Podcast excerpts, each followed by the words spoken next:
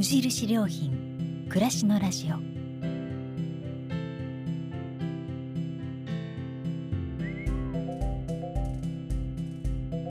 無印良品が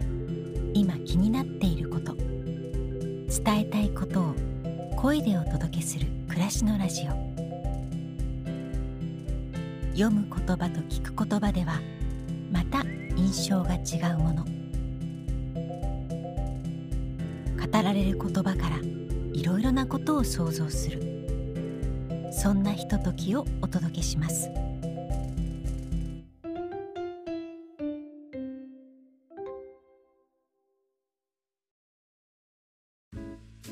暮らしのラジオパーソナリティの清水です。このラジオは無印良品が考える暮らしやそのヒントをいろいろな世界で活躍されている方の話や無印良品がウェブで公開しているコラムと無地ブックスから出版されている文庫人とものシリーズの朗読を通じてお届けします。今回は俳優の石井正則さんです。石井さんは1973年神奈川県生まれ。94年お笑いコンビアリとキリギリスとしてデビュー。ドラマ「古畑任三郎」への出演をきっかけにコンビ解散後も俳優として数々のドラマ映画舞台などの作品に出演。ミスターサンデーのナレーターなども務めていらっしゃいます。自転車や全国2400件以上も足を運んでいる喫茶店巡りなど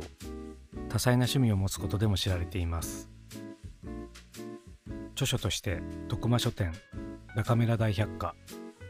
トランスビュー13ハンセン病療養所からの言葉があります。写真集13ハンセン病療養所からの言葉は中古の二眼レフを購入したことをきっかけにフィルムカメラの世界に見せられ本格的に写真を始めた石井さんがプライベートの時間に全国13カ所の国立ハンセン病療養所を訪れ 8x10 の大判カメラや 35mm フィルムで撮影したものです。2020年2月から5月国立ハンセン病資料館にて写真展13ハンセン病療養所の現在を撮るを開催されました。そんな石井正則さんに俳優の仕事を始められたきっかけや趣味のこと写真集13ハンセン病療養所からの言葉についてお話を伺いました。今週より4回にわたって石井正則さんのお話をお届けします。第1回は石井さんが俳優の仕事を始められたきっかけや演じることを中心にお話をしていただきました。どうぞお楽しみください。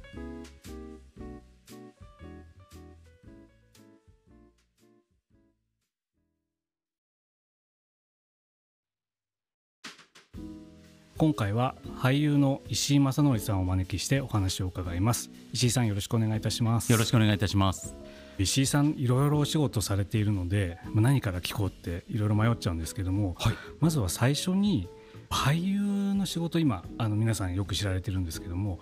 どういうふうに俳優の仕事を始めたのかっていうのをお聞きしたいんですけどもきっかけっていうのはあったんですか？きっかけは完全にドラマのお仕事に呼んでいただいたことがきっかけで、うん、そこからですねだんだん増えていってっていう感じでした最初お笑いで入ってドラマのお仕事いただいてからドラマのお仕事が増えていく中で結構もう早い段階でウエイトがもうドラマとか映画のお仕事の方が多くなってったって感じでしたね。そう最初に俳優として出てくださいって言われた時ってなんかいろいろあると思うんですよ。ついに来たななのかえ？っていうのとかっていう驚きとかっていうのは。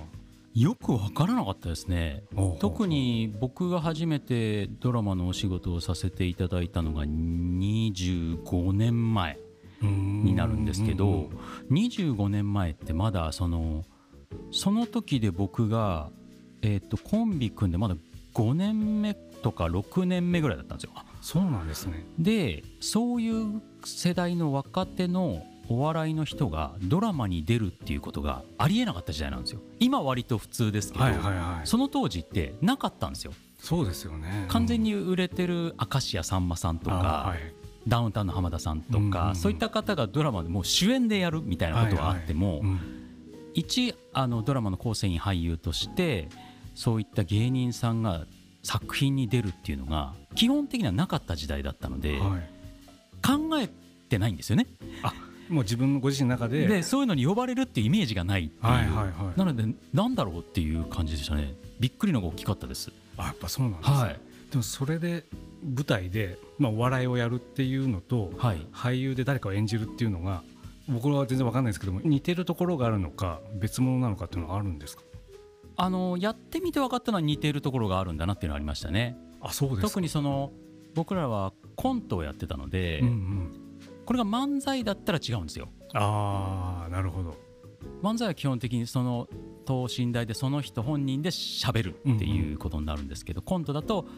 それぞれの設定で不動産屋だったら不動産屋さん、はいはいはい、なんだろう美容室だったら美容院の店員さんとお客とか何かしらを演じることになるんで、うん、そういった形のものが多かったんで共通項は多かった気がしますね。あ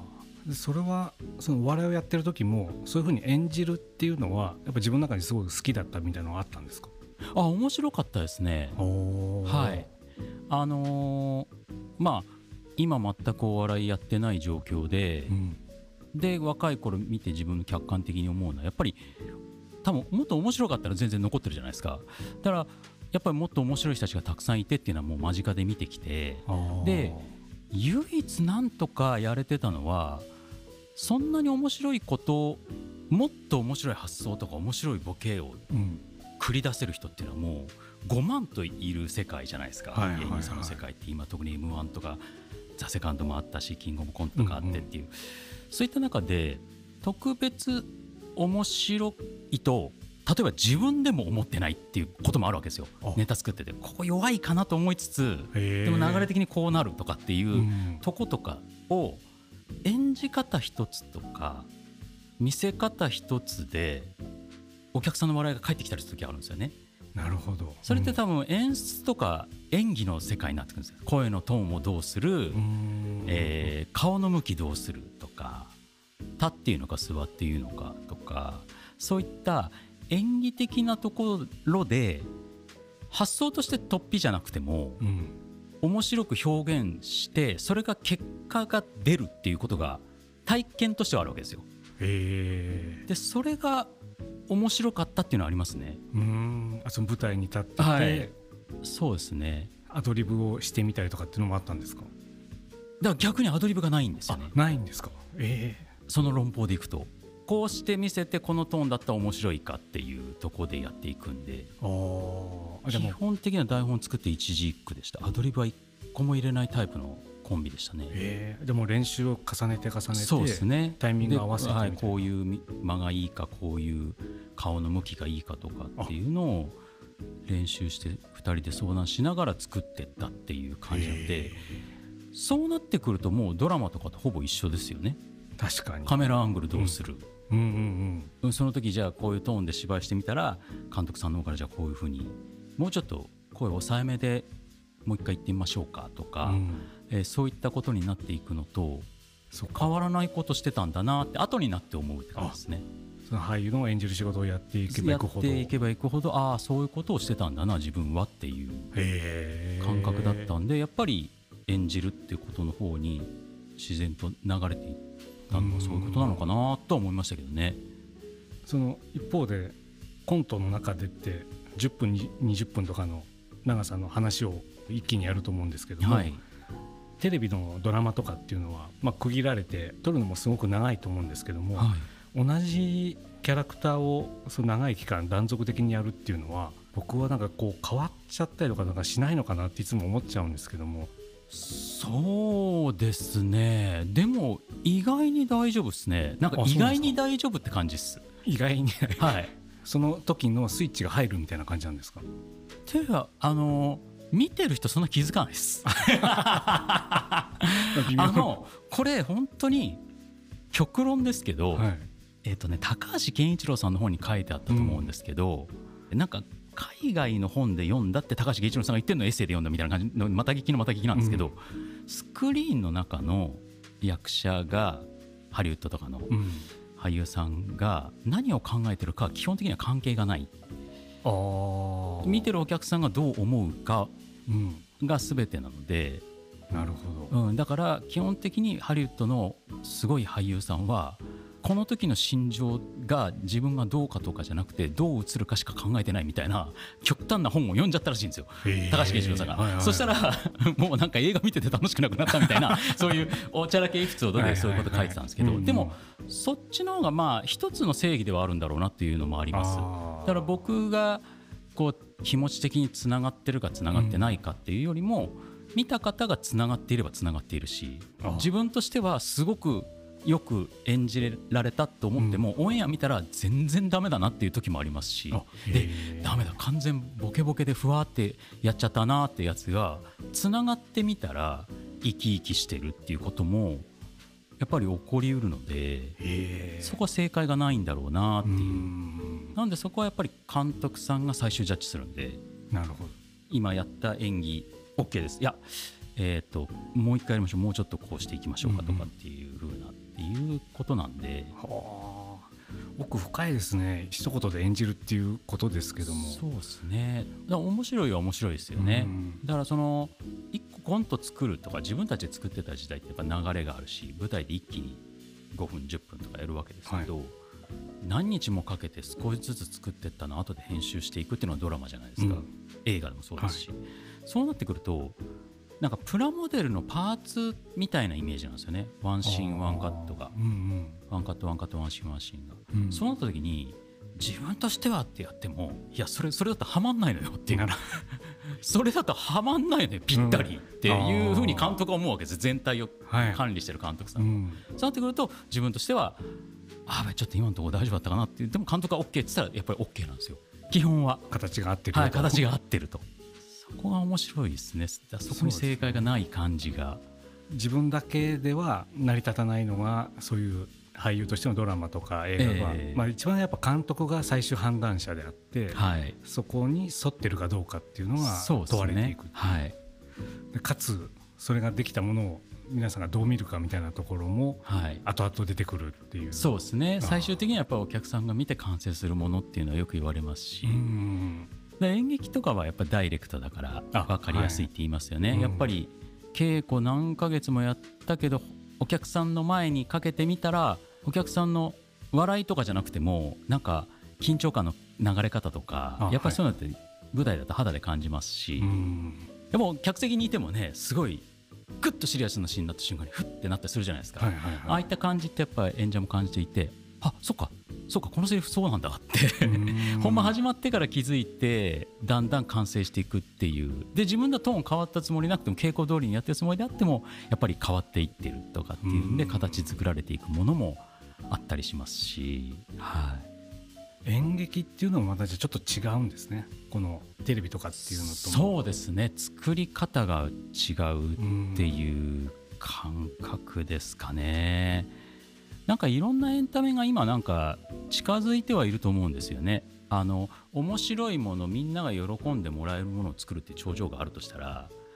いろんなルートがあって、うんうんうん、あのロープウェイ使うルートもあれば なんか結構自力でハードなのを登るルートもあってっていう山、うん、でなんか演劇にしてもまあお笑いにしてもドラマにしても映画にしても音楽にしてもバラエティーにしてもプロセスとか作り方とかは違うけど目指してるもの一緒みたいな感じっていうようなイメージですかね。いろいろ見ていくと、うん、そのプロセスが自分に合うとか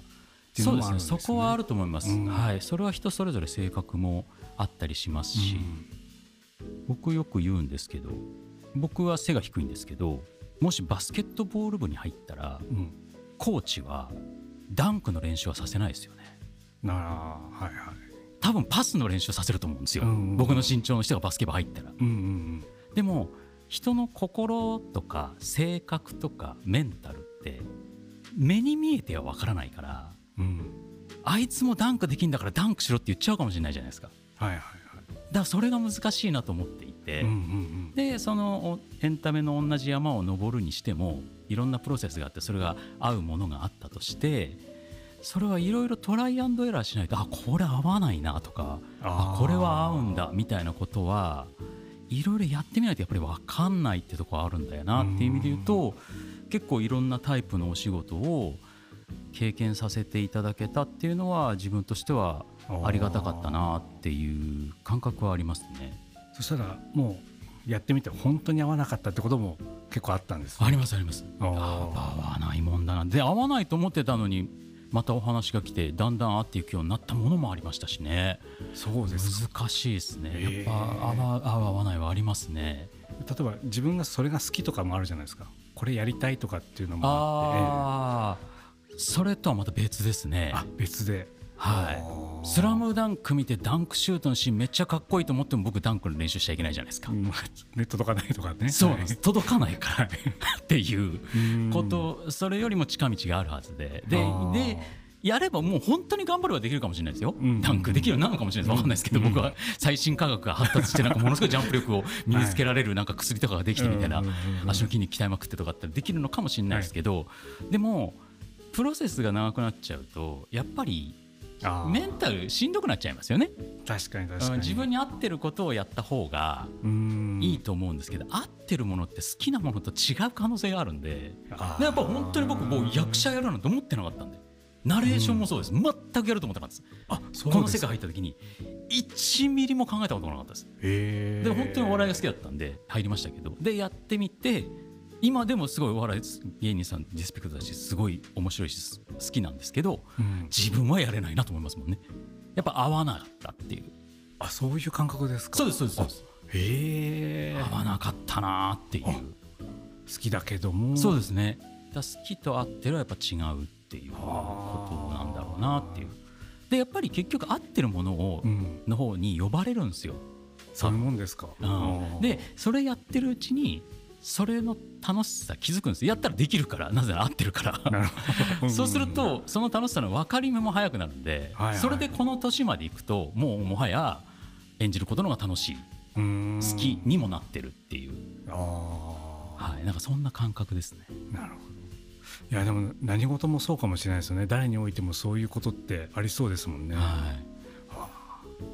い。いやこれちょっと奥の深い話なんですけどちょっとこの後、はい、そういうお仕事の話と別のちょっと趣味のいろんな話も聞きたいと思いますので、はい、引き続きよろしくお願いします。よろしくお願いいたします。